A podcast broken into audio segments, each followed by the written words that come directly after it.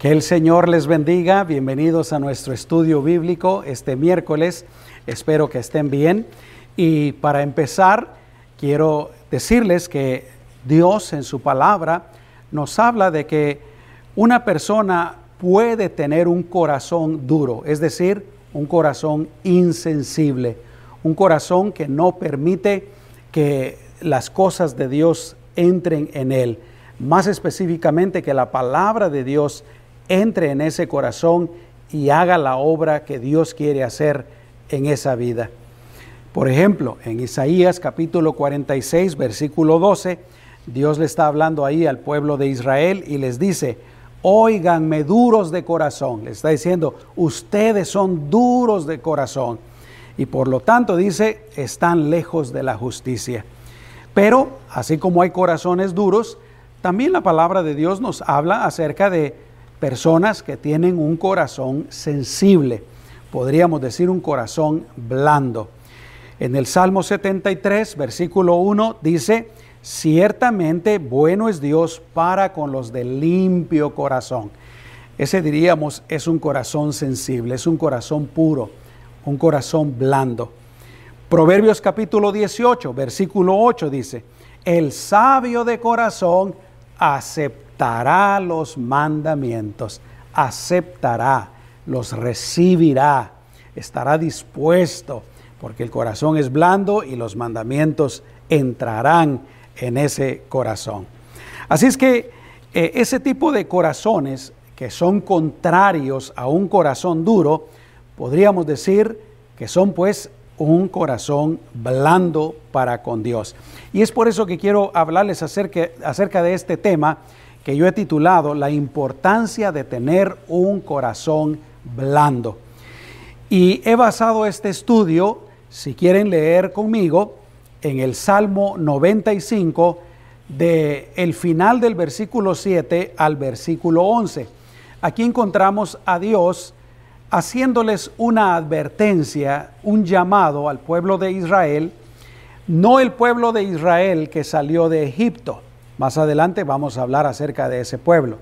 Pero muchos años antes, de, después, varias generaciones después, y aquí Dios les dice, si oyen hoy su voz, en otras palabras, ahora ustedes, ustedes que, que están en este tiempo, si oyen hoy la voz de Dios, no endurezcan sus corazones como en Meriba, como en el día de Masá en el desierto donde sus padres, dice, me pusieron a prueba, me probaron y vieron mis obras.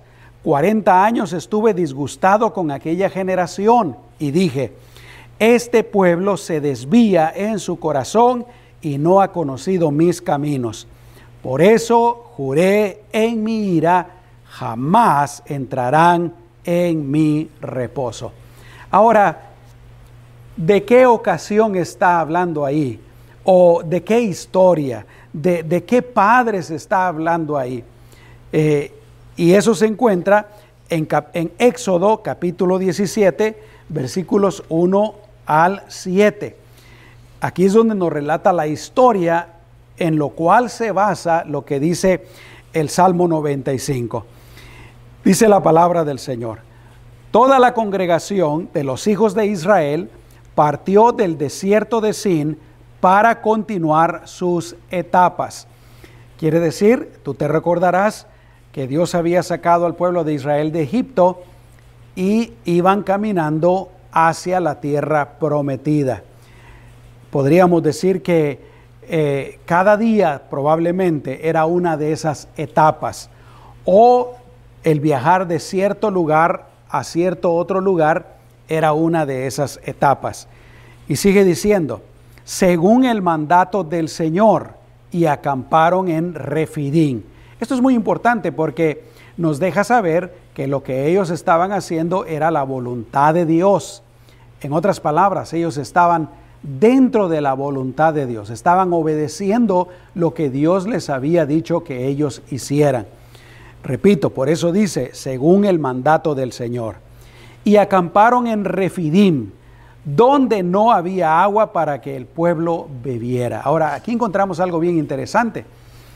Dios es el que los está llevando, como te dije. Están haciendo la voluntad de Dios. Pero ahora Dios los lleva a un lugar donde acampen y no hay agua. Esto puede parecer contradictorio para aquellas personas que no conocen a Dios o que tal vez están empezando en los caminos de Dios. Porque a veces uno piensa o a veces uno escucha a otras personas decir, si tú estás dentro de la voluntad de Dios, si tú le obedeces a Dios, si tú lo estás siguiendo, todo te va a ir bien. Él te va a llevar siempre por buenos caminos. Él te va a proteger, Él te va a sanar, Él te va a hacer esto, Él te va a hacer otro. Y déjame decirte, todo eso es cierto, pero no necesariamente como nosotros lo creemos. Y este es un buen ejemplo de eso. Ellos estaban obedeciendo a Dios, estaban en la voluntad de Dios. Y escucha, aún el hecho de que Dios los haya llevado a un lugar donde no había agua, era la voluntad de Dios. No tenemos que confundirnos con eso. ¿Por qué Dios los llevó a este lugar donde no había agua? Yo creo que la razón definitiva de por qué Dios a veces permite que vengan cosas negativas, cosas malas a nuestra vida, es porque Dios quiere que crezcamos, Dios quiere que maduremos.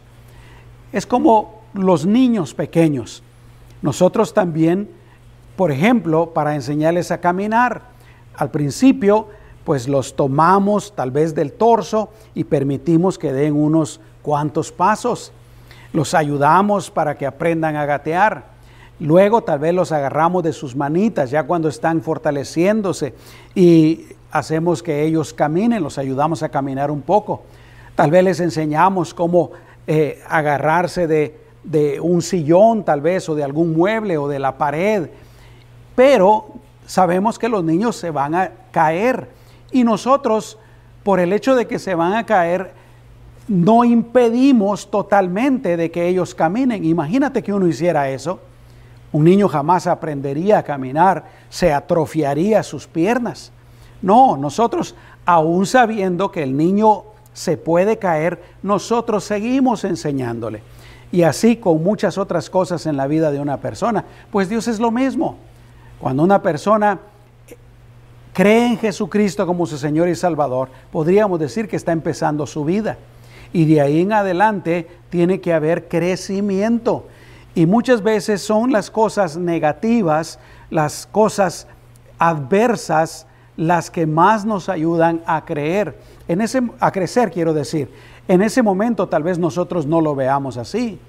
En ese momento tal vez a nosotros nos parezca algo malo. Y fue lo que le pasó al, pueblo de Israel. Pero, repito, Dios estaba haciendo su voluntad con ellos. Dios los llevó ahí con un propósito.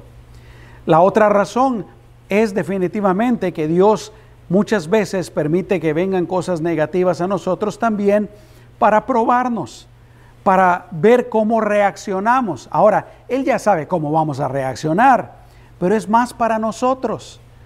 Por eso es que yo siempre he pensado que uno debe de vivir preparado para cualquier adversidad, para cualquier cosa que le venga a uno a la vida y siempre procurar reaccionar adecuadamente conforme a la palabra de Dios, conforme a la voluntad de Dios.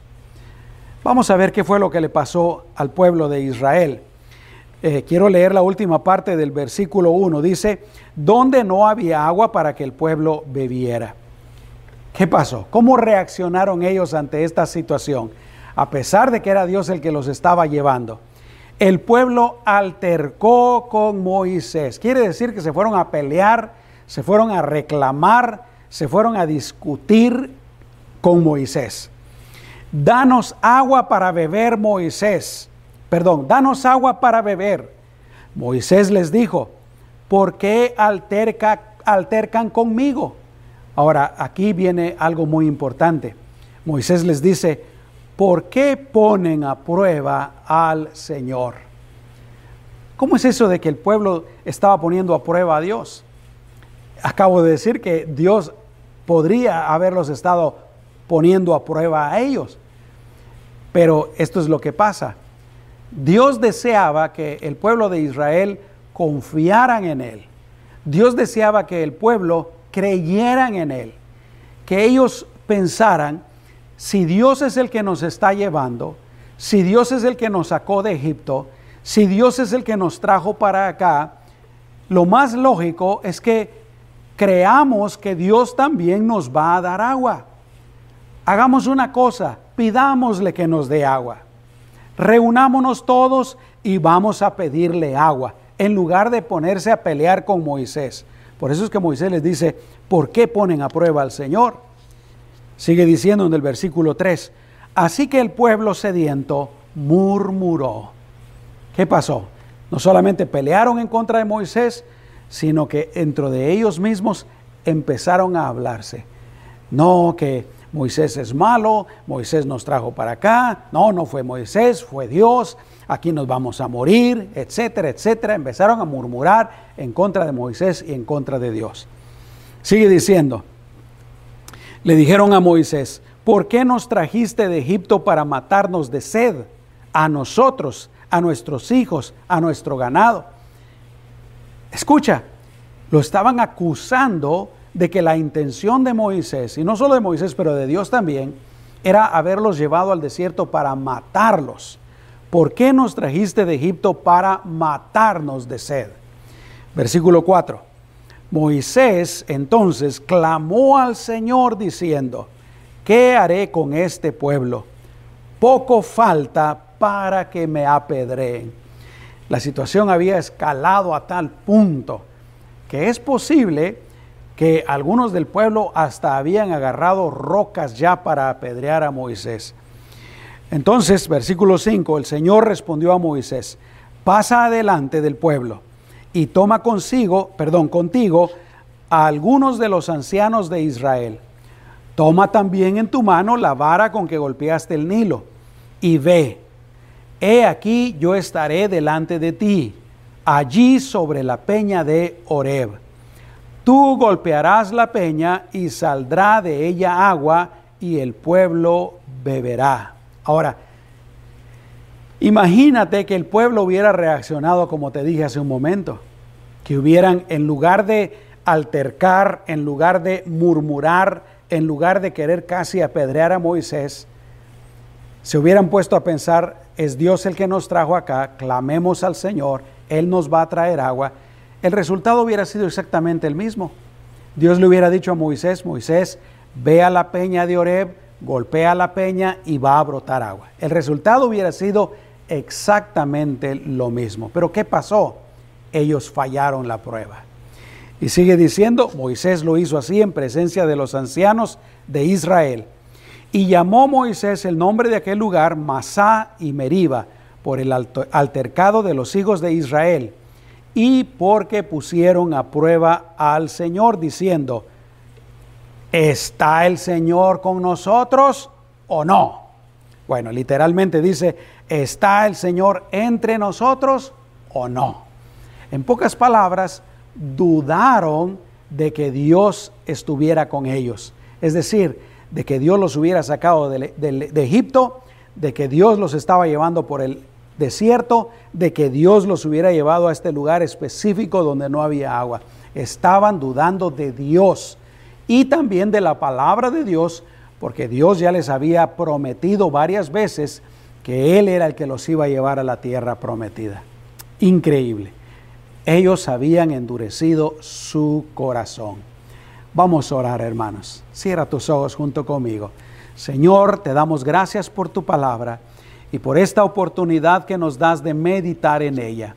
Desde ya, Señor, ayúdanos, ayúdanos a aprender de lo que le pasó al pueblo de Israel, para que nosotros no endurezcamos nuestro corazón hacia ti y en lugar de ello tengamos un corazón blando, un corazón sensible, humilde, puro, Señor. Te lo pedimos en el nombre de Jesús. Amén. Así es que la Biblia pues nos deja saber de que una persona podría endurecer su corazón hacia Dios a tal punto que ya no le importa lo que Dios diga y no le importa lo que Dios haga. Eso fue lo que yo creo que estaba pasando con el pueblo de Israel. Y ahora recordemos pues cómo Israel era un pueblo especial. Dios los libró de la esclavitud de Egipto, les dio su promesa de que Él los iba a llevar a una tierra buena, a la tierra prometida, tierra que fluye leche y miel, y que ahí los iba a proteger, los iba a bendecir, los iba a prosperar de una manera inimaginable. Uno lo puede leer ahí en la palabra de Dios. Pero ¿qué pasó? Por la dureza del corazón de ellos, ellos se perdieron todas las bendiciones de Dios. ¿Por qué? Porque ese, esa generación que salió de Egipto nunca entraron en la tierra prometida, ni siquiera llegaron a verla. Lo más que llegaron a saber de esa tierra prometida fue aquel reporte de aquellos doce espías que fueron a explorarla, pero nunca ni siquiera la vieron y menos, repito, entraron en esa tierra prometida. En otras palabras, pues, se perdieron todas las bendiciones de Dios por tener el corazón duro.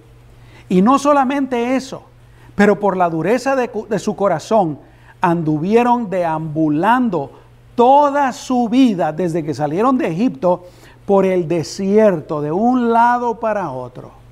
¿Sabes qué? Si nosotros aplicamos eso a nuestras vidas, nos enseña rápidamente algunas cosas muy importantes. Y sería, si nosotros en lugar de tener un corazón duro, tenemos un corazón blando, un corazón que cree en el Señor, él nos va a bendecir en el camino. ¿Y cuál es el camino? Nuestra vida, desde que aceptamos al Señor hasta que vayamos a su presencia. El Señor nos va a bendecir en el camino y nos va a meter en la tierra prometida. Es decir, nos va a llevar a su presencia en el momento que creamos. Pero si endurecemos el corazón, podríamos pensar que a lo mejor nuestra vida en este mundo va a ser más difícil va a ser más tardada, no vamos a crecer, nunca vamos a madurar. Así es que es interesante pues lo que estaba pasando con este pueblo. Era un pueblo privilegiado. Dios los llamó, Dios los escogió y los hizo un pueblo especial. Y Dios se, se mostró a ellos, se reveló hacia ellos, les hablaba de una manera bien directa. Pero lamentablemente pues ellos prefirieron tener un corazón duro en lugar de un corazón sensible. Ahora, ¿a qué me refiero con un corazón sensible o un corazón blando? Bueno, un corazón blando es un corazón que está dispuesto a escuchar con humildad y a recibir la palabra de Dios. A escuchar con humildad quiere decir que uno va a escuchar la palabra de Dios y lo va a escuchar todo, no va a ser uno selectivo, no va a escuchar solo las cosas que a mí me gustan y voy a desechar las cosas que no me gustan. Voy a agarrar solo las bendiciones, voy a agarrar solo los halagos, pero voy a hacer a un lado las reprensiones, los regaños, etcétera. No, no, no. El corazón blando es aquel que está dispuesto a escuchar con humildad y a recibir todo lo que Dios tiene que decir. Un corazón blando es el que está dispuesto no solamente a escuchar, pero también, lo más importante, a poner en práctica lo que Dios diga, a obedecerle pues. Un corazón blando es un corazón donde entra la palabra del Señor. Y quiero compartirte rápidamente tres versículos que hablan precisamente acerca del corazón. En primer lugar, Proverbios 4, 23 dice que sobre toda cosa guardada, sobre toda cosa que cuidamos, que protegemos, que valoramos, debemos de guardar nuestro corazón. ¿Por qué? Porque de él mana la vida. Literalmente, hablando físicamente, nuestro corazón es el que riega la sangre en todo nuestro cuerpo, de él mana la vida física. Pero Dios nos deja saber que también la vida espiritual y la vida del alma mana del corazón, de lo que hay en nuestra mente, nuestros sentimientos, nuestra alma, pues nuestra voluntad. de él mana la vida. Tenemos que cuidar el corazón, de que no se endurezca. Proverbios capítulo 3, versículo 5 dice, confía en el Señor con todo tu corazón, que tu corazón esté confiando en el Señor y no en ti. Por eso dice, y no te apoyes en tu propia inteligencia. Proverbios capítulo 23, versículo 26, Dios nos dice aquí, dame, hijo mío, tu corazón y observen tus ojos mis caminos. En otras palabras, no solamente me, me das tu corazón, pero camina en mis caminos.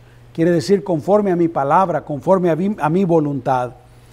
Y por el contrario, ese sería un corazón blando, pero por el contrario, un corazón duro es aquel al que no le importa mucho lo que Dios diga, no le importa mucho y no lo considera vital y por lo tanto no lo cree. La persona de corazón duro prefiere escuchar su propia opinión, lo contrario de lo que dice aquí el libro de Proverbios. No te apoyes en tu propia prudencia. La persona que tiene el corazón duro, como no considera la palabra de Dios lo más grande, lo mejor, vital, entonces pues no la cree. Y como no la cree, prefiere vivir conforme a su propia opinión. O tal vez en lugar de escuchar a Dios, escuche otras voces del mundo, de otras personas. Yo creo que eso fue lo que le pasó al pueblo de Israel. Por ejemplo, ¿te recuerdas? Estuve hablando de, eso eh, hace poco, que en lugar de escuchar a aquellos dos espías que llevaban un reporte conforme a la voluntad de Dios, Israel prefirió escuchar y creer el reporte de los diez espías que llevaban un reporte, un reporte malo. Y Dios habla acerca de eso, de que, de que Israel endureció su corazón y de que Israel prefería escuchar a otros antes que escuchar a Dios. Escogía a otros antes de escoger a Dios. Por ejemplo, por ejemplo, ahí en Jeremías capítulo 2, versículo 13 dice, porque dos males ha hecho mi pueblo. Número uno, me han abandonado a mí, que soy fuente de aguas vivas. Fíjate, dos males ha hecho mi pueblo. Número uno, me han abandonado a mí, que soy fuente de aguas vivas. ¿Y cuál es el segundo mal? Y han cavado para sí cisternas, quiere decir pozos, cisternas rotas que no retienen el agua. En otras palabras, este pasaje nos deja saber pues de que Israel, en lugar de escuchar a Dios, preferían escuchar otras fuentes. Y más adelante en el versículo 18 nos dice cuáles eran esas fuentes. Dice, ahora pues, ¿qué tienes tú que ver con el camino de Egipto para que bebas las aguas del Nilo? ¿Y qué tienes que ver con el camino de Asiria para que bebas las aguas del río? Dios les está reclamando aquí a Israel pues de que en lugar de beber de las aguas que Él les daba, que eran aguas de vida, habían preferido beber las aguas de Egipto y de Asiria. En otras palabras, habían rechazado a Dios, querían vivir, querían hacer, querían escuchar o seguir el ejemplo tanto de Egipto o de Asiria, menos el de Dios. Y el Señor les dice, que como ellos escogieron no escucharlo a Él, entonces el Señor también tomó la decisión de abandonarlos, de dejarlos que ellos hicieran lo que ellos quisieran. A veces Dios puede llegar a ese punto con alguna persona o con algún pueblo. Está bien comprobado en la palabra del Señor. Y fue lo que sucedió con Israel. Salmo 81, versículos 11 al 13 dice, pero mi pueblo no escuchó mi voz. Israel no me quiso a mí. Por eso los entregué a la dureza de su corazón. Dios, repito, cuando una persona endurece su corazón a tal punto que ya no quiere escuchar a Dios, ya no le importa lo que Dios diga, ya no le importa lo que diga la palabra de Dios. Dios dice, bueno, ¿qué puedo hacer? Ya no puedo hacer nada. Dios nos creó con libre albedrío, Dios respeta nuestra voluntad Y cuando una persona llega a ese punto, pues no le queda a Dios otra más que hacerse para atrás, retirar sus manos. Y mira lo que sigue diciendo aquí el Salmo 81. Por eso los entregué a la dureza de su corazón y caminaron según sus propios consejos. Oh, si mi pueblo me hubiera escuchado, si Israel hubiera andado en mis caminos. Un corazón duro pues es un corazón que no permite que entre lo que Dios dice. Un corazón duro no escucha, no analiza, no medita y mucho menos hace lo que dice el Señor. Y el endurecer el corazón a la palabra del Señor puede traer consecuencias gravísimas. Pero lo contrario también es cierto. El tener un corazón blando, el tener un corazón sensible, también nos va a traer todas las bendiciones de nuestro Señor. Y ese es el objetivo, que tengamos un corazón sensible. Ahora, ¿cuáles fueron las razones por las que Israel endureció su corazón? Y el pasaje que leímos ahí nos da claramente tres razones. La primera razón fue que endurecieron sus corazones porque pusieron a prueba a Dios, quiere decir que lo tentaron. Una, una versión en una Biblia eh, nos dice precisamente, usando esa palabra, que lo tentaron, lo pusieron a prueba. Y la Biblia nos habla de por lo menos 11 ocasiones en las que el pueblo de Israel puso a prueba a Dios, desde antes de salir a Egipto hasta que estaban prácticamente en la frontera con la tierra prometida. Déjeme que te mencione algunas de esas ocasiones así rápidamente. Por ejemplo, cuando estaban en Egipto, todavía no eran libres. Estaba Dios tratando con el faraón por medio de las plagas, hablándole por medio de Moisés. Y los israelitas ven que la situación se les está complicando, porque si tú recuerdas, cuando el, e, e, faraón escucha las demandas de, de, Moisés, lo que hace es que manda a que no les den paja a, los israelitas, que ahora la recojan ellos. Se les complica pues el trabajo, la producción de los ladrillos. Y escucha lo que dijeron los israelitas a Moisés cuando todavía estaban en Egipto. Éxodo 14, versículo 12 dice, ¿No es esto lo que te hablábamos en Egipto diciendo, déjanos solos para que sirvamos a los egipcios? Ni siquiera habían sido libres. Y ya ahí en Egipto le estaban diciendo a Moisés, y en otras palabras le estaban diciendo a Dios, ¿sabes qué? Ya no queremos ser libres, ya no queremos que nos liberes, se nos está complicando la vida, mejor déjanos aquí, déjanos solos. Imagínate, apártate de nosotros. Se lo decían a Moisés, pero realmente al hablarle a Moisés le estaban hablando a Dios. Apártate de nosotros, déjanos, mejor vamos a quedarnos aquí de esclavos. Increíble. Otra ocasión fue precisamente cuando iban saliendo de Egipto, cuando llegan a las orillas del Mar Rojo y se encuentran pues con que se les acabó el camino. Ahí enfrente de ellos está el mar rojo. Y detrás de ellos viene Faraón con sus ejércitos. Están entre la espada y la pared. ¿Qué hacen? Una vez más, lo correcto, porque la Biblia dice claramente que fue Dios el que los llevó ahí. La Biblia dice claramente que fue Dios el que escogió ese camino. Dice que Él no quiso llevarlos por otro camino que era más corto, pero en ese otro camino más corto estaban los filisteos, porque Dios sabía que si los llevaba por ahí, ellos se iban a acobardar también. Ellos iban a, al ver a los ejércitos filisteos, se iban a llenar de temor y no hubieran querido seguir. Y Dios dice que los llevó ahí al mar rojo. Y ellos, en lugar de, otra vez, en lugar de pensar, si Dios nos trajo aquí, Dios nos va a dar la salida. ¿Qué fue lo que ellos hicieron? Empezaron a murmurar en contra de Moisés y en contra de Dios. Mis amados hermanos, No importa qué situación venga a nuestras vidas, tengamos cuidado de no reaccionar mal. Al contrario, de reaccionar apropiadamente, de acuerdo a la voluntad de Dios.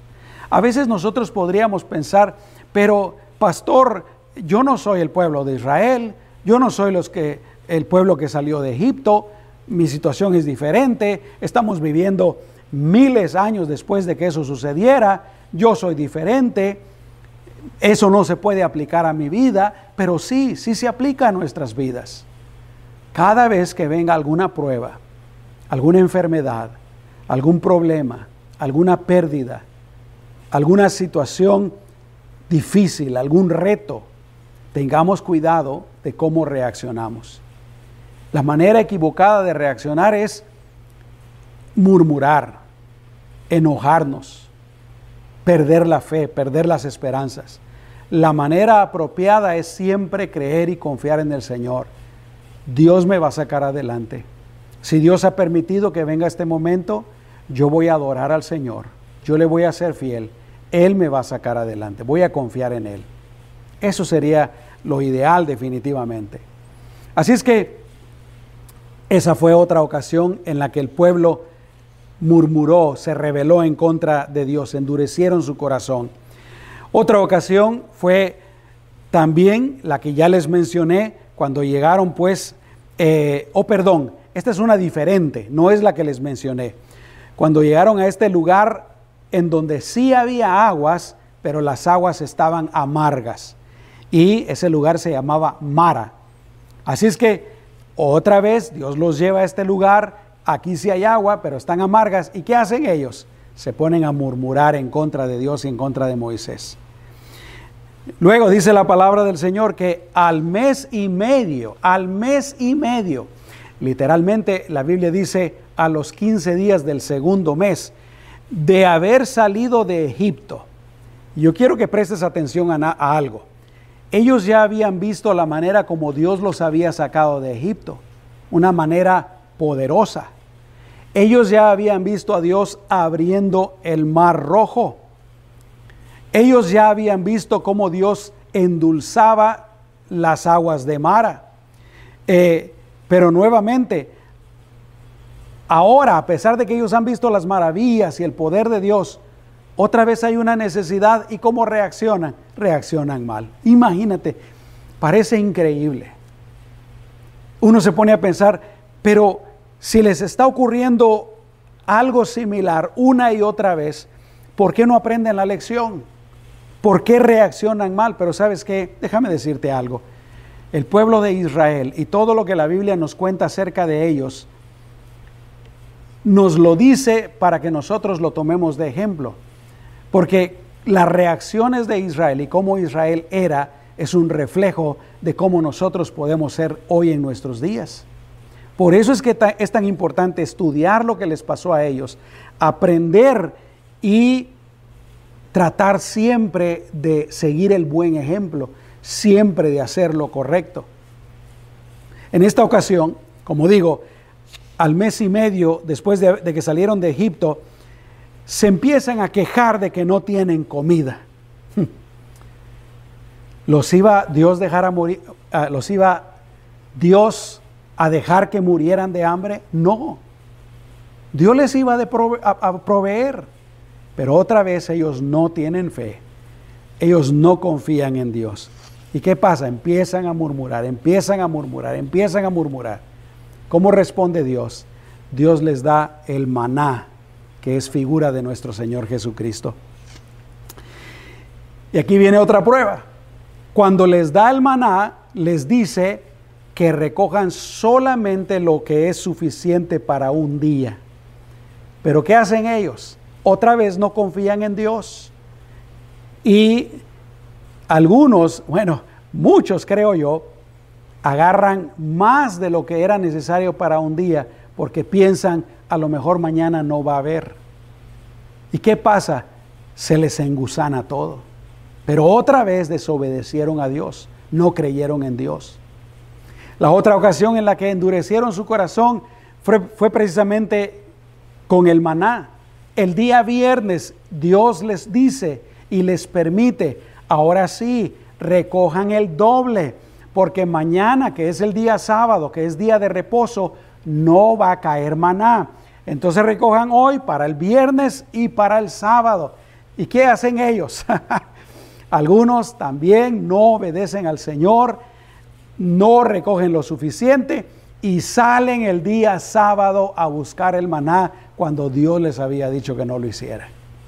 Corazón duro. No creían en Dios, no confiaban en Dios, no creían en la palabra de Dios. Otra ocasión en la que endurecieron sus corazones fue cuando llegaron a Refidim.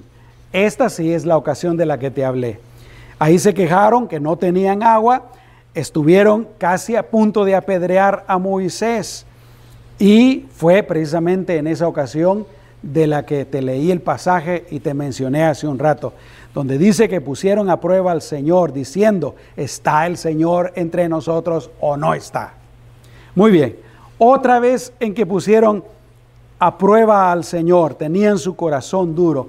Te recordarás, fue cuando Moisés sube al monte y se tarda 40 días y 40 noches. Y ellos piensan, algo le pasó a Moisés, ya no va a regresar, nos abandonó aquí. ¿Y qué hacen ellos? Van con Aarón y les dicen, le dicen a Aarón que les haga un ídolo para adorarlo, porque ese Dios saber qué pasó con él. La dureza del corazón. Viene Aarón y tontamente escucha los reclamos de ellos y les hace ese ídolo y ellos se ponen a adorar ese ídolo y se ponen a tener una orgía espantosa. Cuando Moisés baja, él trae las tablas de la ley y tal vez él piensa, este pueblo no es digno de esta ley perfecta y maravillosa de Dios y quiebra las tablas con la ley. Y tú te recordás la historia. Más adelante se quejaron porque se cansaron del maná y ellos querían otro tipo de comidas. Se recordaban lo que comían en Egipto. Allá teníamos pepinos, teníamos esto, teníamos el otro. Aquí el puro maná. Imagínate, y el maná, como te dije hace un momento, era una figura de nuestro Señor Jesucristo, el pan del cielo. El maná, podríamos decir, era la comida perfecta, pero ellos se cansaron, la rechazaron, querían otra comida, endurecieron su corazón. En otra ocasión, llegaron a otro lugar que también se llamaba Meriba y pasó exactamente lo mismo, no había agua, se quejaron de que no había agua. Así es que Dios le dice a Moisés, en esta ocasión vas a ir a la roca, pero no vas a golpear la roca, le vas a hablar a la roca y la roca va a dar agua. Moisés, él cometió aquí un error. Tal vez lo podríamos entender un poco porque él estaba cansado del pueblo ya.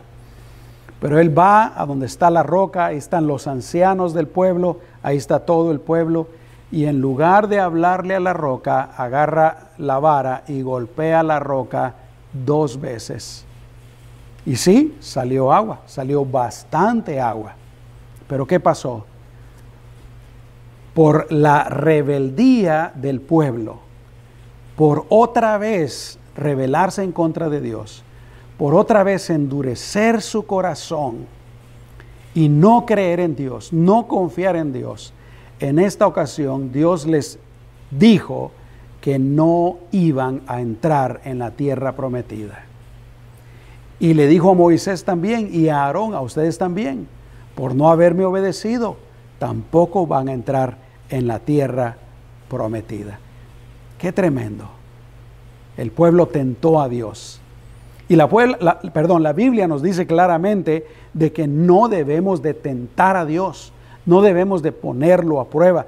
Deuteronomio capítulo 6, versículo 16, aquí lo encontramos como un mandamiento para el pueblo de Israel. Dice, no pondrán a prueba al Señor su Dios como lo hicieron en Masá.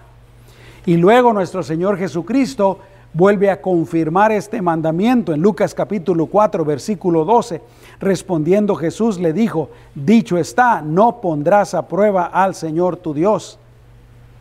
Así es que la primera razón pues por la que nosotros vemos que ellos endurecieron su corazón eh, fue porque ellos pusieron a prueba, tentaron a Dios. Amados hermanos, voy a terminar aquí el estudio por este día. Lo vamos a continuar el próximo miércoles. Pero yo creo que la lección hasta este momento es bien clara.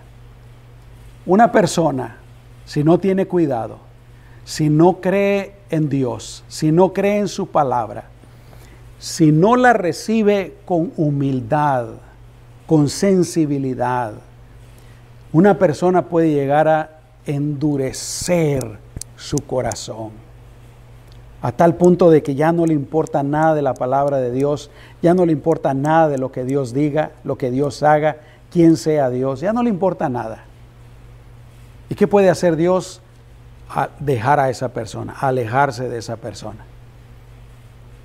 Esa persona, hablando espiritualmente, no va a ser victoriosa. Se va a seguir en sus propios caminos. Pero muchas veces a nosotros también los cristianos, como cristianos, podemos endurecer nuestro corazón. Tal vez no totalmente, pero algunas cosas las recibimos, otras no las recibimos. Unas cosas nos gustan, otras cosas no nos gustan. Eso es muy común en el pueblo de Dios el día de hoy. Por supuesto, nos gusta que nos digan que Dios nos ama, que Dios nos va a ayudar, que Dios va a solucionar nuestros problemas, que Dios nos va a sacar de problemas, de situaciones difíciles. Nos encanta cuando nos dicen cosas hermosas. Y qué bueno, porque son ciertas, nos debe de gustar. Yo no digo que no nos deban de gustar. Es bueno escucharlas. Pero mis amados hermanos, uno también debe de estar dispuesto a escuchar Primero aquellas cosas que Dios nos manda a hacer y a hacerlas. Y es ahí donde a veces muchos de los cristianos fallamos. Hay cosas que Dios nos dice que debemos de hacer, pero no las hacemos, no las hacemos. Y luego no nos va tan bien como quisiéramos. Y ahí nos andamos preguntando, pero ¿qué pasa? ¿Por qué no me va, me va, por ejemplo, por qué no me va bien en las finanzas? No le obedecemos a Dios y queremos que aún así que Dios nos haga ricos, que Dios nos bendiga, que Dios nos prospere. Amados hermanos, no endurezcamos nuestro corazón. Al contrario, tengamos un corazón sensible, tengamos un corazón blando, tengamos un corazón abierto, dispuesto. Así como el Señor habló de aquella tierra buena, una tierra donde cae la semilla de la palabra del Señor y la planta crece y da mucho fruto. Que así sean nuestros corazones. Dicen amén, mis amados hermanos. ¿Por qué no le pedimos al Señor que, que Él nos ayude? Porque te voy a decir desde este momento que es nuestra decisión, es nuestra prerrogativa, es nuestra acción el tener corazones blandos y no permitir que se endurezcan. Vamos a orar. En esta oración le vamos a decir al Señor que nos ayude a tener corazones blandos. Y tú que me estás escuchando, si hay alguna área de tu vida en donde tú sabes, o tal vez el Espíritu Santo te habló durante esta lección, y el Espíritu Santo te hizo saber que hay alguna área en la que tú tienes duro el corazón, donde no has, donde no has querido obedecer al Señor y a su palabra. ¿Por qué no le, por qué no te rindes al Señor? ¿Por qué no le pides perdón al Señor? ¿Por qué no haces la decisión y el compromiso de ser obediente también en esa área en donde tal vez ha sido duro? Y es probable que todos tengamos alguna área en donde no hemos sido tan sensibles o tan obedientes como el Señor quisiera. Vamos a orar. Cierra tus ojos ahí donde tú estás. Y si quieres repetir esta oración conmigo, puedes hacerlo. Cierra tus ojos. Señor Jesús, perdóname si a veces mi corazón no es tan blando no es tan dispuesto como debería de ser. Y especialmente perdóname si en ocasiones he endurecido mi corazón. Perdóname Señor, me arrepiento. Yo sé que debo de tener un corazón blando, un corazón sensible, dispuesto, abierto a escuchar tu palabra. Un corazón blando hacia ti, Dios mío. Un corazón blando para tu Espíritu Santo también. En donde tú puedas entrar, donde tu palabra pueda entrar. Y yo esté dispuesto a recibirte y a escucharte y a obedecerte, Señor, en todos los aspectos que tú quieres que te obedezca. Perdóname, Señor, y ayúdame. Ahora te invito para que repitas estas palabras y digas de esta manera, Señor Jesús, en este momento te entrego mi corazón y tomo la decisión de tener un corazón blando, un corazón dispuesto y quitar toda dureza de mi corazón. En el nombre de Jesús. Gracias Señor. Y una vez más te pido que me ayudes. En tu nombre, Señor Jesús. Amén y amén. Antes de despedirnos, déjame decirte algo. Si tú estás viviendo lejos de Dios, si tú todavía no has recibido a Jesucristo como tu Salvador y tu Señor, eso es lo primero que uno tiene que hacer para tener un corazón blando y dispuesto. Y si tú quisieras recibir a, Jesús, yo quiero dirigirte en una oración para que tú lo hagas. Ahí donde estás, cierra tus ojos y repite esta oración después de mí. Dile al Señor, Señor Jesús, en este momento, hablando mi corazón, y abro las puertas de mi corazón y te invito a entrar para que tú me salves, para que seas mi Salvador pero también para que seas mi Señor, el que dirija mi vida. Yo estoy dispuesto a ser tu discípulo y a hacer y a vivir conforme a tu voluntad. Confieso que soy un pecador y te pido que me perdones y que me limpies de todo pecado. En el nombre de Jesús. Amén. Si tú hiciste esta oración, te felicito. Es la mejor decisión que tú pudiste haber tomado. Te animo para que empieces, o mejor dicho, sigas creciendo en el conocimiento de la palabra de Dios. Acompáñanos a nuestros estudios bíblicos los miércoles, nuestros servicios los días domingos. Empieza a leer la Biblia, empieza a orar. Que Dios te bendiga. Y no quiero despedirme sin orar por, por ti, mi amado hermano, hermana por tu familia. Vamos a orar todos juntos. Padre, una vez más, yo pongo en tus manos a cada persona que me está escuchando, a cada matrimonio y a cada familia. Y Señor, nuevamente te pido que les protejas, que les guardes de todo lo malo, de todo mal, Señor, incluyendo cualquier virus, cualquier enfermedad, en el nombre de Jesús. Te pido, Señor, que los bendigas ahí en sus hogares, en sus matrimonios, en sus familias, en todos los aspectos de su vida y que los prospere, Señor, grandemente también, para tu honra, para tu gloria y para tu alabanza, porque tú eres grande, tú eres todopoderoso y toda la honra es para ti, Señor, en el nombre de Jesús. Amén. Que Dios me los bendiga, mis amados hermanos, que la paz del Señor llene sus corazones y con la ayuda del Señor, nos encontramos en el servicio del próximo domingo. Que Dios te bendiga. Hasta pronto.